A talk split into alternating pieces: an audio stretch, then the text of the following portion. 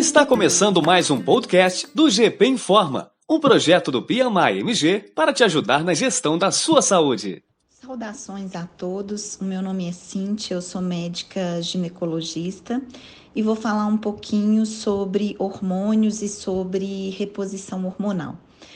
Então, toda mulher, a partir do momento que ela tem a primeira menstruação, até o momento que ela tem a menopausa, ela tem uma faixa etária chamada menacme, que é o, a, o período reprodutivo da vida da mulher. O que é interessante nesse período é que nós temos a produção dos hormônios sexuais numa quantidade maior. Nós temos é, principalmente três hormônios sexuais que são os mais expressivos, que é o estradiol, a progesterona e a testosterona.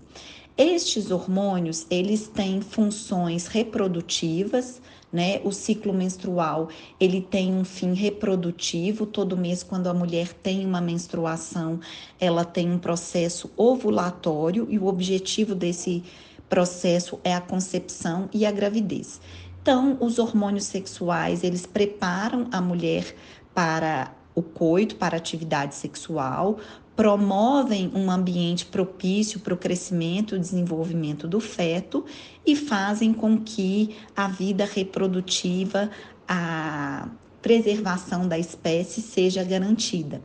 Mas, é, infelizmente, com o evoluir da idade, com o tempo e o envelhecimento da mulher, a gente vai perdendo um componente muito importante, que é a chamada reserva folicular. Então, com o envelhecimento da mulher, ela vai parando de ovular até que chega um momento em que a mulher atinge a menopausa, onde as menstruações são interrompidas. Esse processo de envelhecimento faz com que gradativamente, naturalmente, o índice de produção desses hormônios sexuais sejam diminuídos. E as pessoas têm uma ideia errônea de que os hormônios sexuais teriam apenas uma função sexual. Na verdade, esses hormônios, estradiol, progesterona, testosterona, eles têm ação no cérebro, na pele, no osso, na densidade mineral óssea, têm ação no vaso sanguíneo, no coração, na elasticidade da pele, nos processos de defesa, na imunidade. Eu diria, se nós analisarmos de uma maneira mais completa e mais complexa, que nós temos funções inúmeras desses hormônios além da vida reprodutiva.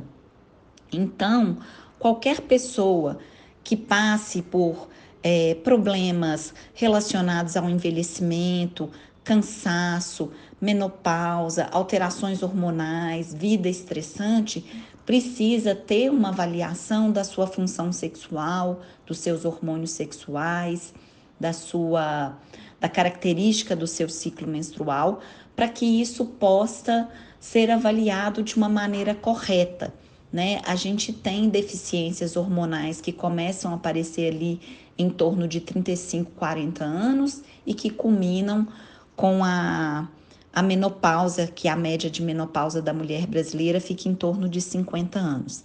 Esse assunto ele é muito interessante e muitas pessoas têm um preconceito muito grande contra a terapia de reposição hormonal, mas é uma terapia simples, é, objetiva, aonde a gente vai oferecer para cada mulher em cada etapa da sua vida uma reposição daquele hormônio que está deficiente naquele momento.